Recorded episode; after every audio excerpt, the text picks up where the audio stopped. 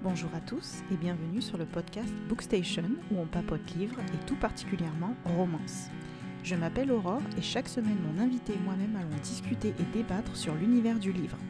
Qu'il soit auteur, lecteur, influenceur du livre ou toute autre personne partageant le même amour que moi dans ce domaine. Alors installez-vous confortablement et bonne écoute. Bonjour à tous et bienvenue dans ce nouvel épisode de podcast. Euh, donc aujourd'hui, j'ai le grand honneur euh, d'accueillir sur ce podcast Sarah Berziou. Salut Sarah. Salut Aurore, ravie d'être avec toi ce matin. Bah, moi aussi, je suis ravie et bienvenue en tout cas dans ce podcast et merci pour d'avoir participé. Ça me fait super plaisir. et c'était surtout, je trouvais très intéressant pour, bah, pour moi et pour les auditeurs déjà, premièrement, d'avoir aussi le, le retour d'expérience d'une éditrice.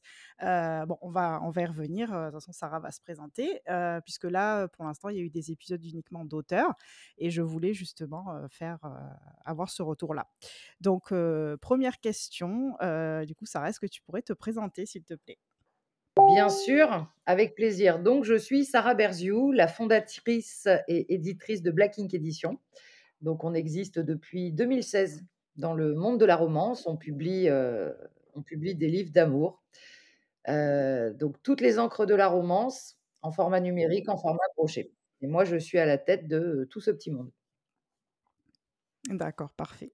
Déjà à la tête de d'un de beau monde, hein, puisque c'est quand même, une grande maison d'édition maintenant, donc on va en reparler de toute façon. Donc, petite question, je sais que tu adores cette question dans les lives, donc ça me fait très rire.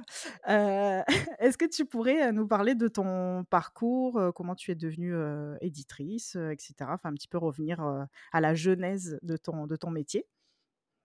Bien sûr, donc effectivement, je vais dédier cette réponse à ma chère Pauline, qui adore euh, me poser la question de mon parcours, parce que je, voilà, je suis toujours surprise de voir qu'il y a des gens qui, bah, qui s'intéressent euh, encore à, ce que j'ai fait. Donc, ce n'était pas une vocation au départ, puisque moi, j'ai une formation de commercial.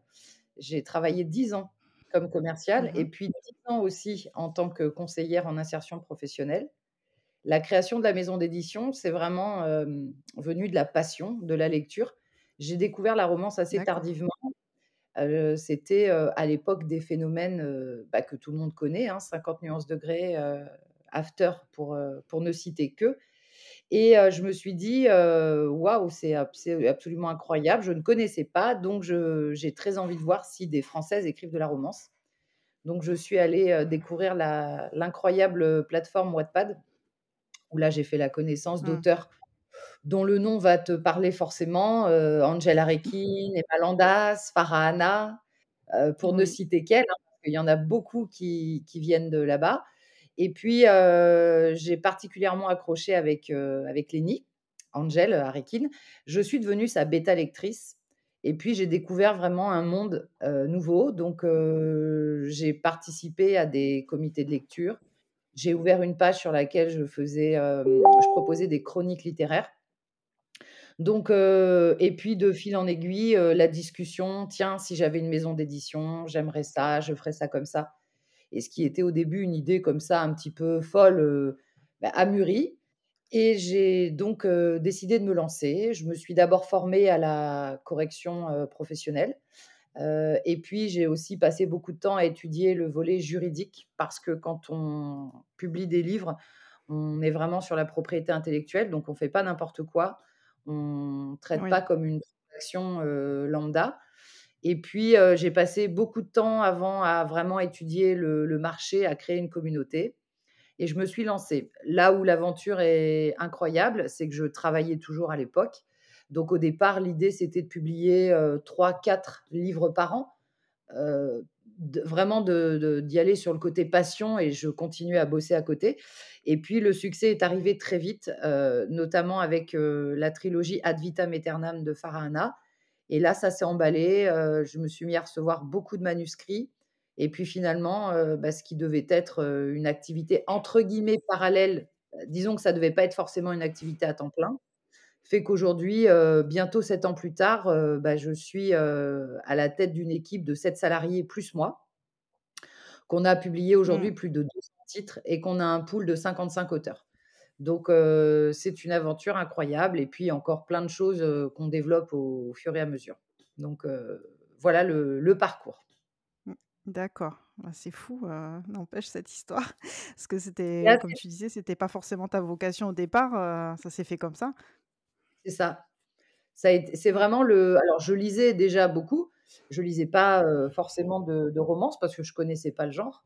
Même si je je sais bien qu'il y a toujours une histoire d'amour, quel que soit le genre. Est-ce qu'elle est Mmh mise mh. en avant ou pas, ça c'est autre chose. Mais heu, mais du coup la romance, je suis tombée, heu, dans la marmite de la romance très tard et ça a été pour moi une révélation. En tout cas voilà, c'était, c'était un genre que je voulais vraiment exploiter et j'ai découvert aussi que c'était un genre qui était, heu, encore assez, heu, décrié. Heu, qu'on lise de la romance ou pas, on lit. Donc forcément pour moi, c'est important de redonner un petit peu ses lettres de noblesse à ce genre qui est encore trop considéré comme un sous-genre. Oui, oui, je suis d'accord. Bah, c'est vrai que moi aussi, je suis un peu dans ton cas, je me suis mise, un peu plus tard à la romance, en fait, pendant le covid. J'ai découvert, heu, c'était comme la boîte de Pandore, j'ai découvert tout un truc sur les réseaux sociaux, je me suis dit: «Mais c'est génial!»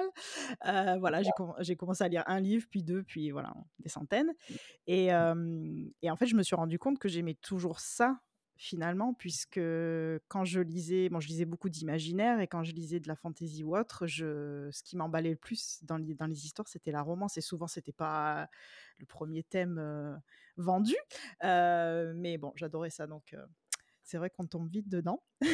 Il y a une Du coup, bon. possibilité, Mmh pardon, excuse-moi, il y a une possibilité infinie au niveau de la romance, comme dans d'autres genres, parce que même si on est sur un sujet qui a déjà été traité, le fait que ce soit, un ou une auteure différent, heu, un sujet identique peut être traité et ça va pas du tout donner, heu, la même le même résultat final. Donc moi, j'ai la sensation qu'on ça. arrive toujours à proposer des choses nouvelles, même si Mmh mh. parfois on a l'impression d'avoir plus ou moins fait le tour. Ben non, en fait, je continue à être, heu, épatée par, heu, tout ce que les auteurs proposent.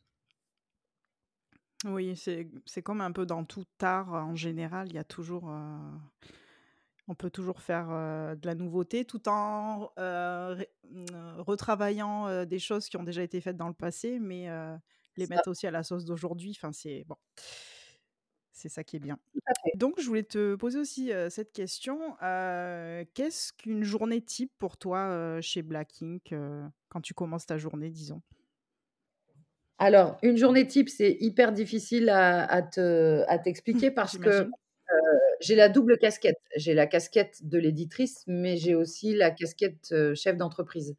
Donc heu, je jongle Mmh entre mh. les 2 puisque, comme je te disais tout à l'heure, heu, 7 salariés. Donc ça veut dire qu'on a une, on a aussi une une structure qui est assez grosse. Ça nécessite beaucoup de temps administratif, comptable et puis tous les échanges. Donc ça, c'est vraiment il y a 50 % de mon temps qui est vraiment sur le volet, pilotage de l'entreprise et après le reste est consacré à l'accompagnement des auteurs puisque je travaille moi avec eux sur la partie, heu, éditoriale où on va vraiment, hem, bosser sur le fond du manuscrit. Donc ça, c'est mon quotidien, c'est à minima, heu, un manuscrit différent chaque semaine et puis c'est aussi de faire le lien avec, avec toute l'équipe parce que, bah, tu te doutes que ça c'est un, un travail de fourmi. Mmh Donc entre les réunions, les échanges avec les libraires, les diffuseurs, les, mmh, les comment, j'ai perdu le mot, mais c'est pas grave, il reviendra. L'équipe, la partie communication, la gestion du site qui est assurée par, par Juliette, mais sur lequel il faut être, en permanence. Donc j'ai difficilement une journée type. On va dire qu'il y a des tâches récurrentes sur lesquelles on doit bosser, les programmations, les préparations des e-books, le les échanges avec l'imprimeur, le travail éditorial. Mais après, une semaine, heu, est toujours différente de l'autre en fonction de l'actualité de la maison d'édition. D'accord. Oui, ça donc ça fait beaucoup de C'est en de fait, choses à voir, de ouais. voilà, Mmh. beaucoup de tâches différentes où en fait, heu, ça va être un petit peu difficile de te dire, heu: «J'y passe, tant de temps, tel jour», parce que c'est vraiment en fonction de l'actualité. Là, par exemple, en ce moment, on travaille beaucoup sur la préparation de notre festival. Donc ça bouscule un petit peu l'emploi du temps parce que ça demande, heu, ça demande des heures, des mois de travail. Donc heu, on va, heu, on va être plus sur cette partie-là et puis après quand ça va, quand le festival sera passé, on va pouvoir, se consacrer à d'autres projets. D'accord, très bien. Oui, donc beaucoup de taf quand même. Comment? Je ne m'ennuie pas. Oui, c'est sûr, j'imagine et tu dois peut-être ramener aussi du travail à la maison, j'imagine, si tu dois lire des des manuscrits, ça doit Eh bien, alors, s oui, alors en fait, on a, heu, moi j'ai enfin les locaux de Black Ink ont déménagé il y a maintenant 2 ans. Heu, donc on est aujourd'hui, sur une configuration, où en fait j'ai les locaux, chez moi, mais enfin un peu séparés. Si tu veux, j'ai toute, heu, tout le rez-de-chaussée qui est consacré à Black Ink et l'étage qui est, heu, la partie, heu, perso.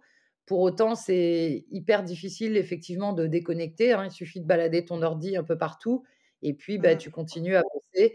C'est un petit peu le alors c'est un peu le point négatif. D'un autre côté, il faut savoir s'adapter parce que les auteurs en majorité travaillent. Heu, ils sont pas auteurs à temps plein. Certains oui, mais pas la majorité. Donc on doit pouvoir aussi, être disponible, bah, pour les auteurs qui finissent leur journée de boulot et avec lesquels on a besoin d'échanger. Donc c'est vrai que c'est difficile de de te dire je ce qui est sûr, c'est que mes journées commencent, heu, en général à 08:00 et qu'elles finissent rarement avant 20:00. Donc heu, il faut Mmh. juste avec le temps apprendre à se dégager, heu, un petit peu de de temps, apprendre à déconnecter. La bonne nouvelle, c'est qu'à force, j'y arrive. Donc heu, voilà et mais mais c'est un métier passion, donc on voit pas les heures comme, comme on le verrait dans un autre, travail. C'est souvent ce que je dis quand j'ai des étudiantes qui viennent me voir et qui me posent des questions parce qu'elles envisagent ce métier. Heu, après j'imagine que quand tu embauches dans une maison d'édition où tu es salarié et que voilà, tu as un poste très précis, c'est différent. Moi, Black Ink, je l'ai créé, donc il y aura toujours cette double casquette où je peux pas me consacrer à un une seule tâche, évidemment. Mmh. Oui, oui, c'est normal. Mais comme tu dis, les métiers passion, de toute façon, on compte pas ses heures, hein, donc Exactement. mon mari est dans son est dans ton cas, donc heu, je ouais, je vois très bien. Tout à fait quoi voilà.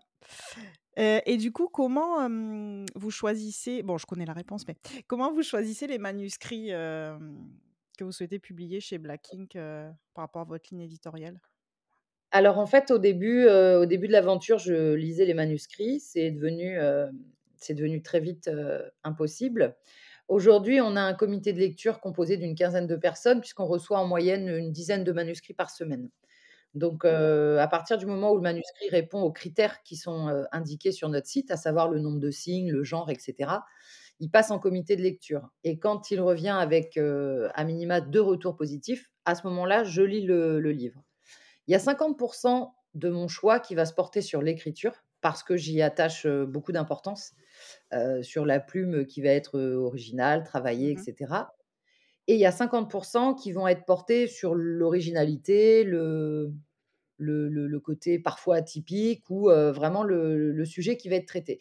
C'est-à-dire qu'une écriture plutôt, alors je veux pas dire basique parce que le terme est un petit peu réducteur, mais une écriture plutôt simple, mais par contre qui va traiter d'un sujet, un peu fou, ça peut le faire. Ou à contrario, une écriture, beaucoup plus travaillée, mais qui va traiter, d'un sujet, simple? Mmh À ce moment-là, ça peut matcher. Il y a vraiment ces 2 critères, la qualité de la plume et la la façon dont le sujet est traité. J'ai l'habitude de dire qu'effectivement, c'est de la romance, mais ce qui m'intéresse, c'est aussi, les arcs secondaires. C'est Oui, pas juste, pas juste de la romance et après, mmh, c'est un peu une question de feeling aussi. Heu, on est des humains, hein, on ressent des émotions, donc c'est un petit peu une question de feeling par rapport à ce que va proposer l'auteur. Il y a des histoires qui vont m'embarquer, donc c'est un pari à chaque fois. C'est un pari à chaque fois. Quand on fait des appels à texte sur des sujets bien précis, on l'analyse d'une manière différente. Mais de manière générale, moi, j'ai toujours fonctionné au cœur, à l'instinct. Je crois que ça s'est pas trop mal passé jusqu'à présent, donc heu, donc voilà, il faut malgré tout que ce soit, heu, correctement écrit et il y a pas de il y a pas un critère, enfin, en dehors des critères sur lesquels on pose qu'on pose au départ, mais après c'est vraiment une histoire de feeling. Il faut qu'il y ait de la romance, c'est obligatoire. Après les arcs secondaires, moi je suis ouverte à à tout ce qui peut être proposé, hein. Mmh. Oui, oui, on le voit de toute façon, vous avez quand même un panel, enfin un catalogue, de beaucoup de styles différents, donc C'est ça, l'idée, c'est de pouvoir vraiment Voilà, c'est vraiment l'idée, c'est de pouvoir toucher un lectorat, heu, très différent. Heu, quelqu'un qui a envie de plus d'un romantique suspense ou quelqu'un qui va avoir envie d'une comédie romantique ou un peu de fantasy ou de la dark romance. Il faut qu'on puisse répondre à l'attente, heu, de toutes les lectrices et du coup, Mmh c'est mh. pour ça que pas je je vais pas éliminer au départ. Maintenant, je suis, particulièrement exigeante et je vais pas te mentir, aujourd'hui, je par rapport aux manuscrits qu'on reçoit et attention, on en reçoit beaucoup, heu, j'ai quand même un taux de réponse négative, heu, qui est assez important. Qui est de plus de 90 honnêtement. Mmh. Oui, après aussi, vous avez grandi, heu, énormément votre structure, donc donc forcément, vous êtes plus connus et vous recevez plus de manuscrits. C'est c'est ce qui est normal Ah. aussi. Donc On en pouvez pas tout beaucoup. accepter. Mmh. Non, Ouais. beh, non, sinon ce serait compliqué, sachant qu'on Bah travaille. Enfin, les les gens ne ne connaissent pas la comment le tout ce qui se passe dans le la partie vraiment back office, mais il y a des mois de travail sur un manuscrit. Si on respecte toutes les Mmh. étapes et qu'on le fait bien, tu vois, par exemple, les les manuscrits qu'on reçoit aujourd'hui en comité de lecture, si jamais je propose une signature, c'est pour une parution, heu, 2e, heu, voire 3e trimestre 2024. Parce qu'on peut pas Mmh. enfin, quand on fait bien son boulot, on peut pas dire: «OK, je signe et dans 3 mois, ça sort».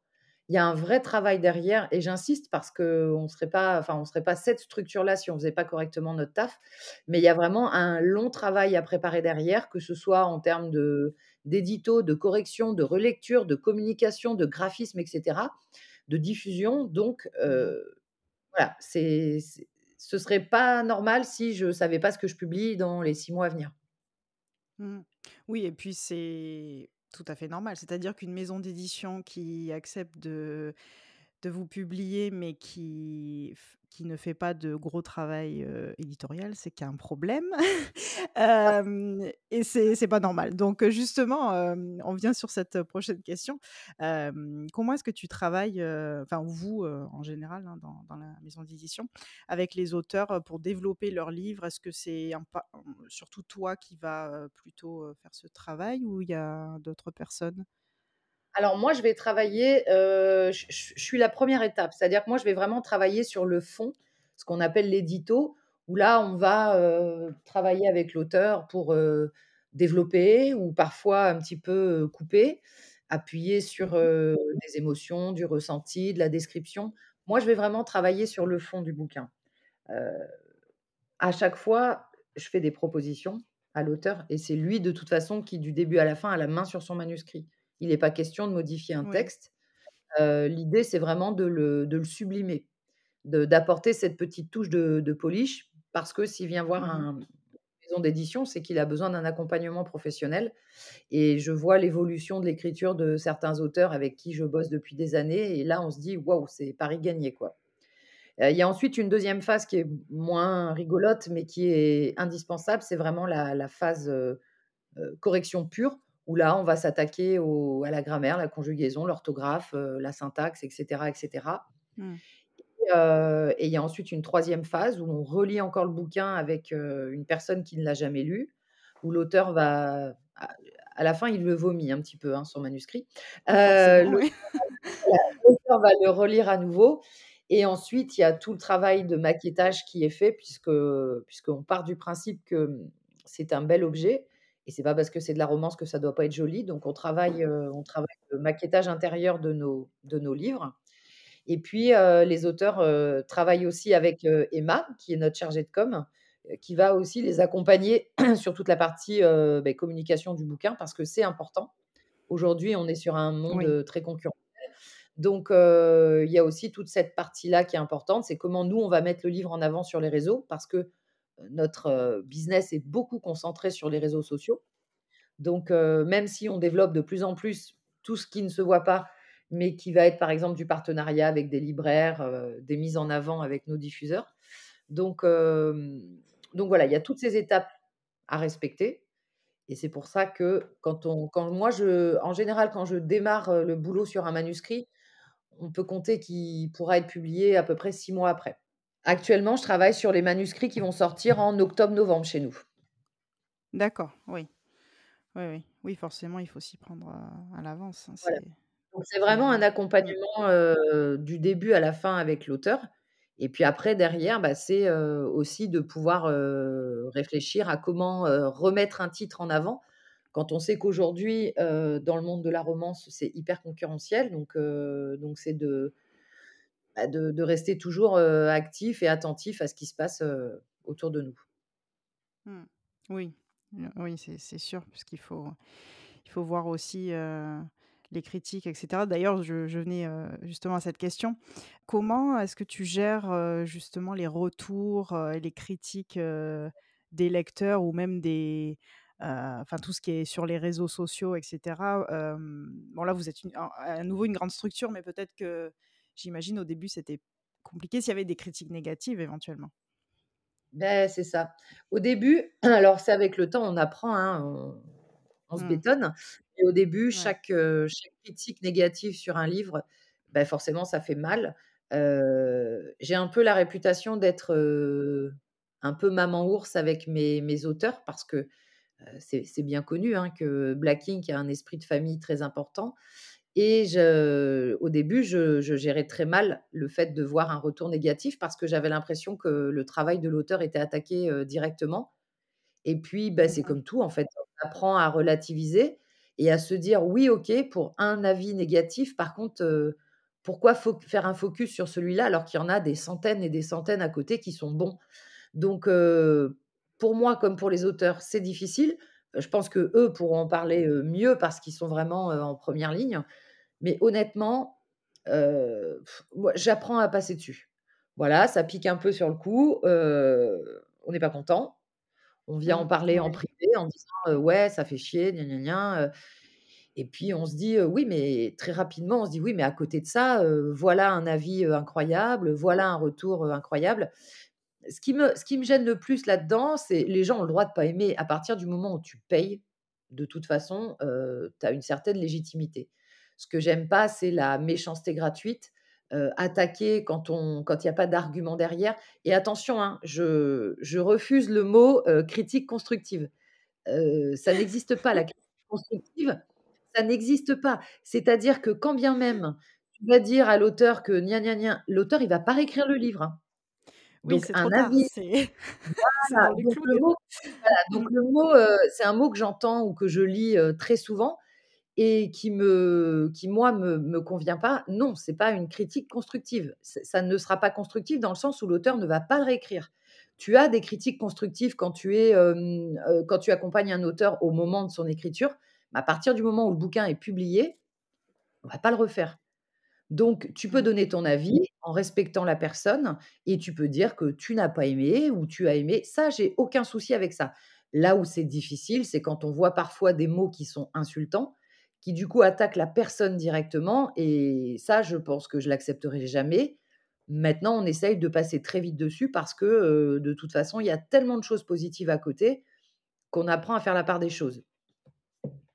Mmh. Oui, oui, comme tu dis, c'est, en fait, il faut on a le droit de pas aimer, il faut juste savoir le dire avec des formes et et il faut pas oublier qu'il y a il bon, il y a l'auteur bien sûr, mais il y a toute une équipe derrière qui a travaillé, d'arrache-pied pour, pour pouvoir faire publier ce ce roman et donc il faut c'est comme dans la vie, voilà, on peut pas aller voir son patron et et sortir tout ce que tout ce qui nous passe par la tête, de négatif. C'est voilà, il faut il faut prendre, les formes pour tout. moi Mmh.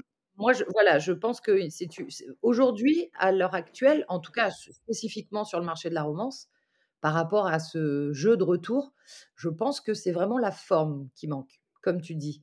C'est pas Mmh. le fond, on a le droit, mais c'est la forme et il faut pas oublier que derrière, ce sont des humains, que nous, on a produit un travail professionnel.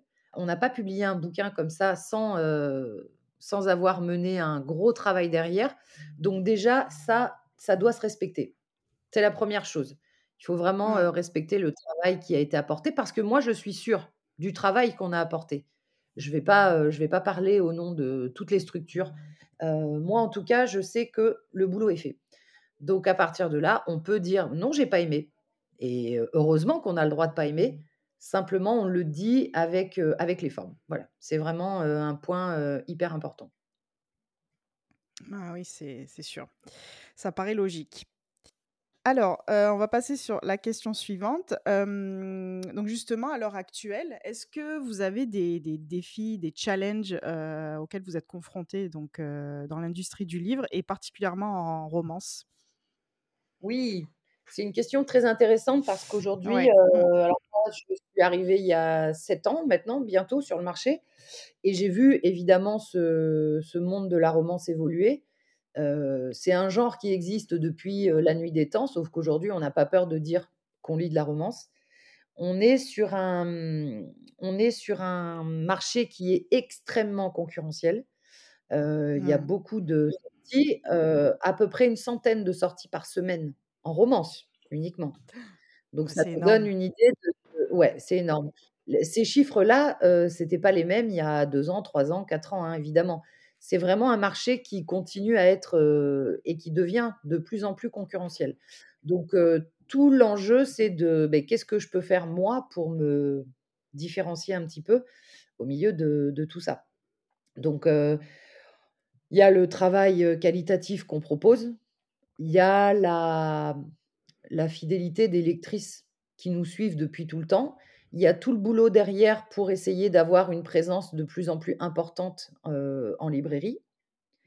Mais on est aussi confronté alors, heu, je te disais tout à l'heure que, heu, c'était un genre qui était encore décrié, Oui. un peu considéré comme un sous-genre et malheureusement, malheureusement, heu, le fait qu'il y ait trop, beaucoup trop de sorties par semaine, des bonnes, mais des moins bonnes, ça aide pas à donner à redorer l'image de la romance. Mmh. Sauf qu'aujourd'hui, heu, une maison d'édition à créer, c'est super simple.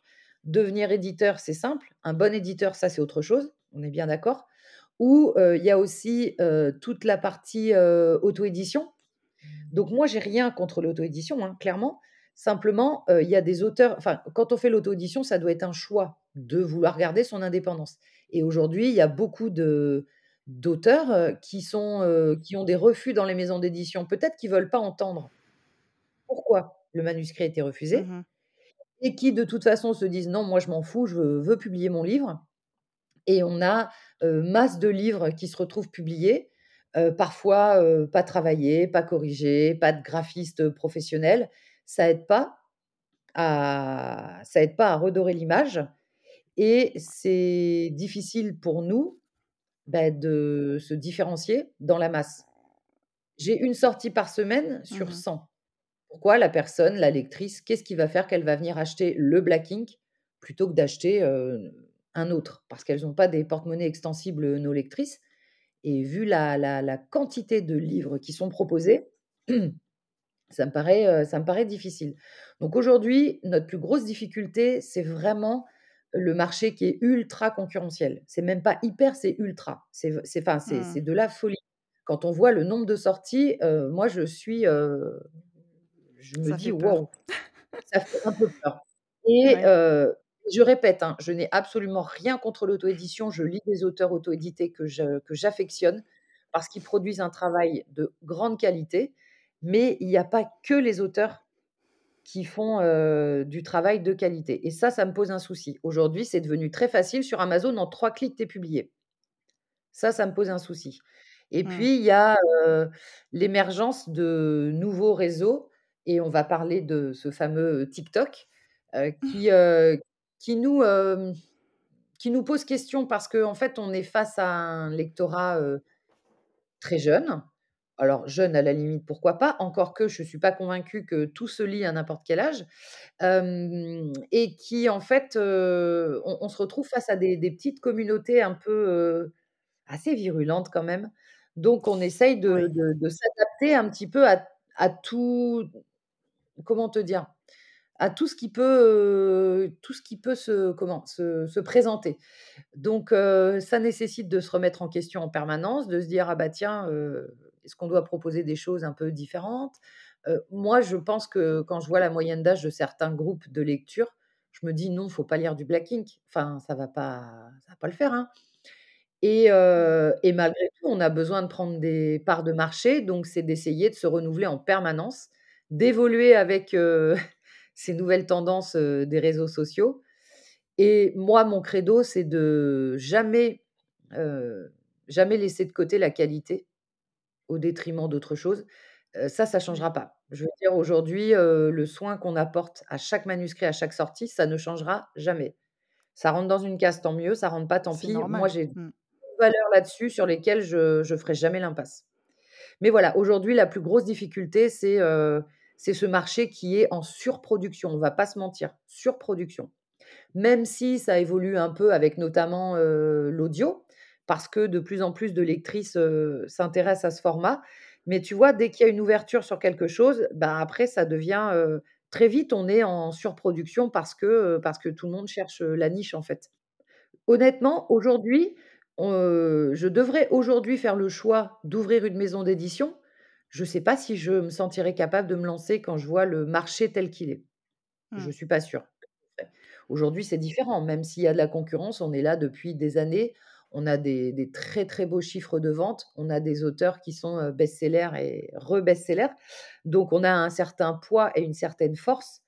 Repartir de zéro aujourd'hui, vu le contexte, je sais pas si j'aurais, heu, je sais pas si j'aurais le courage de le faire, en fait. Mmh. Oui et vous avez aussi, heu, je pense une, hem, une fanbase, j'ai envie de dire, enfin de de des gens qui vous suivent quand même, des lectrices qui sont très, fidèles, à à Black Ink et ça, c'est c'est pas dans toutes les maisons qu'on retrouve ça. Non, ça n'a pas de heu, prix mmh, et ça, c'est le résultat de c'est le résultat des valeurs qu'on véhicule aussi. oui. Heu, on a on nous a souvent taxés de secte, heu, Black Inc, ça fait un peu la secte, heu, voilà, ouais, ouais, la vraiment la Black Inc Family, les gens qui nous voient quand on se déplace en salon se rendent compte que c'est réel, c'est-à-dire cette, cette proximité qu'on a entre nous et moi, je le répète, heu, très souvent, mais je suis lectrice avant tout, donc j'ai un un énorme respect pour les lectrices. Pour moi, ce sont pas juste des porte-monnaies et heu, de toute façon, demain, les lectrices, c'est elles elles qui ont le pouvoir. Si demain, elles décident de nous Mmh boycotter, et ben, voilà, hein, on aura beau faire les plus beaux livres du monde, heu, ça marchera pas. Donc si on est, si on est respectueux, si on produit un travail de qualité, il y a pas de raison et surtout, on reste disponible. C'est pas parce que, aujourd'hui on va avoir vendu, un auteur aura vendu, heu, 50 000 exemplaires qu'il va se mettre à snober ses lectrices et à pas prendre le temps de leur répondre. Ça, c'est des valeurs auxquelles je suis très attachée et tous mes auteurs, ont les mêmes. Donc la la fanbase dont tu parles, je pense qu'elle se sent, elle se sent chez elle et je et et souvent je leur dis: «C'est votre maison d'édition. Moi sans elle, j'existe pas, hein». Donc à partir du moment où on respecte et qu'on leur propose toujours un travail de qualité et qu'on prend le temps d'échanger, ça me paraît important. Donc oui, cette fanbase heu, c'est vraiment notre socle, notre pilier. Tu sais, le festival, on l'a organisé et on l'a monté autour d'elle finalement, hein. On est parti de nos lectrices et on a dit: «On va créer un événement avec, l'élément central qui est la lectrice. Qu'est-ce qu'on peut faire pour lui, proposer un moment incroyable, un moment qui soit pas juste, je viens, j'achète des livres, je fais dédicacer et je repars?» Et il y avait une pas forte je demande en plus, pour ça. voilà, c'est ça. Alors je attention, hein, je ne dis pas que c'est ce qui se passe dans les dans les salons de Oui. c'est pas ça. C'est vraiment là, on organise un un un événement en partant nous de ah, on est parti de zéro. C'est pas rien à organiser, hein. Je t'assure que c'est des c'est des J'imagine. in c'est Oh, des Ouais. des nuits d'insomnie et des mois de travail. L'idée, c'est vraiment un festival, il est 100 pour cent pour les lectrices. Là, on n'est pas dans une démarche où, heu, évidemment, l'idée, c'est de vendre des livres, il faut que j'en vende si je veux continuer à payer tout le monde et à faire tourner la boîte. Mais c'est pas un événement, heu, qui est, heu, focus sur le côté financier, hein, clairement. C'est vraiment Mmh un événement lectrices. C'est aussi l'occasion de les remercier et de le de de leur faire partager, beh, tout ce qu'elles, elles nous font vivre aussi. Bien sûr. Voilà. Bah oui, c'est paraît normal et et comme tu dis, heu, c'est vrai qu'on a vraiment l'impression, enfin, c'est un une impression vraiment extérieure que j'ai, que vous êtes vraiment une grande famille. Heu, je vous ai vu une seule fois parce que j'étais allée au au salon, heu, Dream Books, hem, c'était en 2019, non, c'était après le covid, 2021, excuse-moi. C'était dans le 77, tu te souviens? Et je vous avais vu, là-bas parce que j'habite pas loin. Et c'est vrai que vous étiez toutes arrivées, heu, enfin tous arrivés, heu, en minibus presque, heu, ça avait l'air d'être très bon enfant. Enfin, on le ressent que que vous êtes aussi ça. bien ensemble. C'est une Mmh. valeur à laquelle, je tiens énormément. C'est cet esprit de voilà, c'est cet esprit de famille et et les gens qui nous voient en salon, c'est réel, hein. On fait pas ça Bah, pour faire le voit, show, on est réellement, heu, Oui, voilà, on oui. est réellement comme ça et nos lectrices, on aime bien les intégrer à ça. Mmh. dès peut, on les fait passer de l'autre côté du stand et on prend du temps ensemble et on échange. C'est, heu, voilà, c'est une aventure qu'on vivrait pas sans elles et puis tout peut s'arrêter demain donc heu, il faut pas, heu, faut pas trop se poser de questions et il faut profiter avec, avec tout le monde. Bah, moi, c'est des valeurs, auxquelles je tiens, particulièrement. Bah, Donc c'est c'est pas un mythe. oui, pas un mythe, c'est pas une secte, hein, les gens sont libres de venir, de repartir. C'est pas un mythe, il y a vraiment cet, heu, cet esprit de famille, auquel je suis très attachée. Oui de toute façon, c'est des belles valeurs et il y a pas de secret, hein. Ça se voit aussi quand les gens, heu, sont bien, ils sont passionnés, ça se ressent, heu, ça se ressent aussi et et c'est probablement, la une des grosses raisons pour lesquelles ça ça fonctionne aussi. Donc c'est du Bah, positif. Ouais. Parfait, bah, merci pour toutes ces ces réponses. Du coup, on va pas on va passer au portrait de l'invité, donc des petites questions que je vais te poser, type, portrait chinois. Tu bon, le but, c'est de répondre le plus vite possible. Après, voilà, tu joues pas Bien sûr, je réfléchis pas. C'est très facile, hein, tu connais le portrait chinois, de toute façon, c'est des questions, très simples. C'est parti. Si tu étais une saison, tu serais? L'été. Ah oui, j'en étais sûre. Un Je sais que tu adores le soleil. Voilà, c'est moi je suis, heu, je suis madame été, mon objet fétiche, c'est la tongue. Donc heu, là, c'est 100 % l'été. Super. Si tu étais un plat? Alors je suis lyonnaise, donc ce serait des quenelles. Mmh. Une boisson? De l'eau. Une Je un bois pas du tout. heu, ouais, un dessert? Oh, heu, un fondant au chocolat. Mmh. Un film? Heu, je sais C'est pas te répondre, je regarde très peu de films. Ce ce je sais pas. Joker. Joker, OK. Si tu étais une émotion? Tu as vu, je réponds pas, hein. Il y en a tellement. La sensibilité. OK. Une chanson? Ça peut être la chanson que tu écoutes maintenant aussi, hein? Que tu aimes. Hem, spéciale dédicace à mes à mes chéris d'amour, heu, Flower de Miley, heu, Cyrus. Ah oui. Elles elles comprendront. Oui, qu'on en qu'on entend juste de temps en temps, heu, voilà, très rarement. C'est ça. Mais c'est que nous, on aime bien, créer des histoires autour de de de de d'histoires ou d'une chanson et Mmh mh. ça a été l'occasion de fou rire et ça en est encore donc voilà. Mmh, d'accord, très bien. Sinon sinon, si, hem ou pardon, excuse-moi. Ou après si je prends 2 secondes pour réfléchir, alors, c'est pas, on aime, on n'aime pas, peu importe. Mais, ce serait sinon par rapport à son titre et à ce que ça peut dégager, tu vas voir que je vais aller très, très loin dans ma recherche, l'envie. L'envie de notre cher, Johnny Hallyday parce que, Mmh ça dégage quelque chose qui est très combatif, voilà. Oui, c'est vrai, c'est vrai. Elle a une valeur sentimentale. d'accord. Heu, si tu étais un moment de la journée? Moment de la journée, le matin. OK. Un art? L'écriture. Un livre? Ouh! Ah, c'est dur, hein. Heu super dur. C'est balèze comme question. Si j'étais un livre et que ça me représentait, heu, bah, je serais Love Business, tiens, de Angela Reckin. Ah, je l'adore celui-là, trop bien. J'ai lu en audio. Hem, si tu étais une mauvaise habitude? Heu, la cigarette. Ah. Un animal? Et ben, je serais un chien. Mmh mh. Heu, un trope, donc ton trope, préféré? L'interdit. D'accord. Et dernière question, si tu étais un personnage de romance? Alors, c'est-à-dire, tu veux que je te cite un personnage en particulier ou, heu? Oui, oui, un personnage en particulier qui, bah, que tu aimes et qui te ressemble potentiellement. Bon, qui te ressemble, des fois, c'est compliqué. Mais, heu, sinon que que tu aimes le plus, par exemple? Eh bien, je pense que je serais, heu, je pense que je pourrais être bénie justement à nouveau dans Love Business. Ah oui. Ouais, elle me plaît bien. Oui. Elle me plaît bien. Oui, c'est vrai que moi aussi. Heu, super, on a fini pour, heu, pour l'interview. Donc, heu, pour la fin, heu, est-ce que tu pourrais donc, heu, nous donner les dates, heu, bah, des dédicaces, du du salon, heu, Bien sûr. enfin du festival et cetera?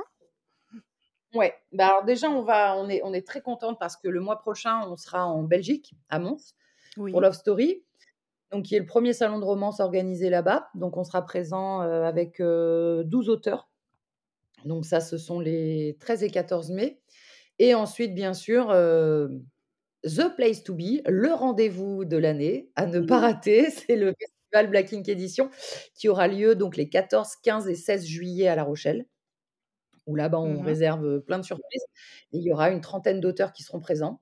Donc, voilà, on concentre, toute notre énergie sur ces 2 prochains rendez-vous, sachant qu'on a déjà l'agenda qui est en train de se remplir pour la rentrée, pour celles qui ne viendraient pas ni à Mons ni à, mmh, ni au festival.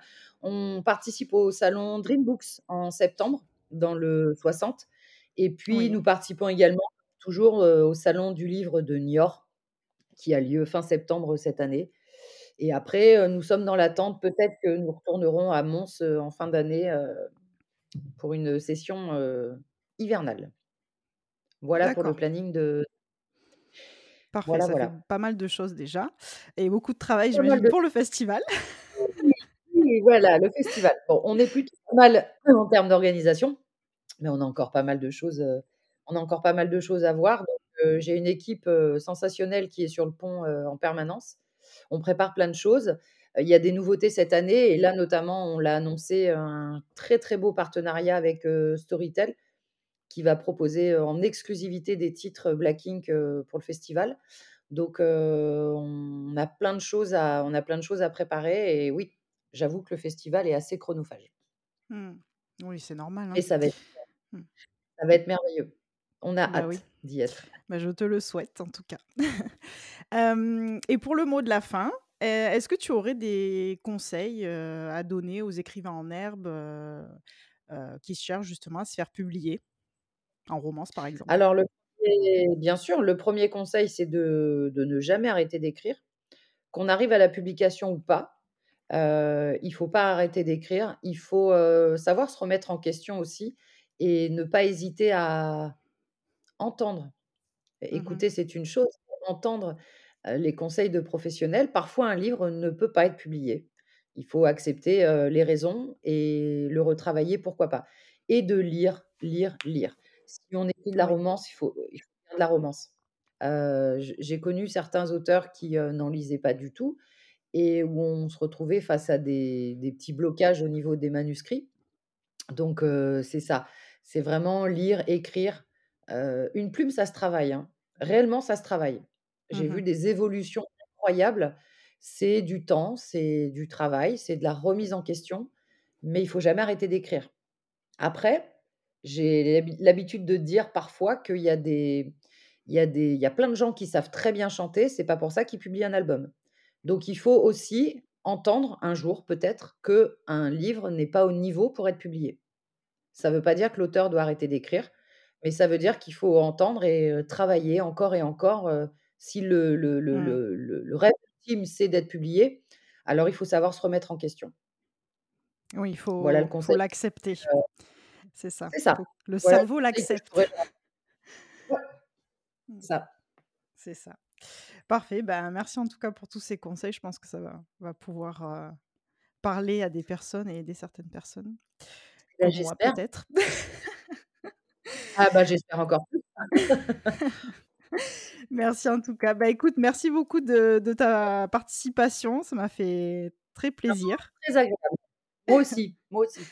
Très, très sympathique et vraiment merci beaucoup pour ce ce moment d'échange, heu, très sympa et hem et puis d'avoir accepté de parler un peu de moi, de mon parcours, de ma vie, de mon bébé Black Ink, voilà, ça fait toujours Bah très plaisir. oui, Entre bah, passionnés, c'est génial. Oui, voilà, c'est ça. Bah, avec plaisir parce que de toute façon, c'est vrai que, heu, comme je t'ai dit, j'ai commencé, heu, je suis tombée dans la dans la soupe de la dans la marmite de la romance, voilà, il y a pas longtemps et, du coup, c'est vrai que j'ai lu beaucoup de, livres Blacking, donc ça me tenait aussi à cœur de, t'avoir dans le podcast pour ces débuts. C'est un plaisir et un honneur. Je suis ravie. Merci beaucoup. Avec plaisir. Ben, écoute, merci encore et à tous les auditeurs, je vous souhaite une très bonne journée et à bientôt. Merci d'avoir écouté Bookstation. Si vous avez aimé ce podcast, n'hésitez pas à le noter ou à laisser un commentaire sur la plateforme sur laquelle vous l'avez écouté.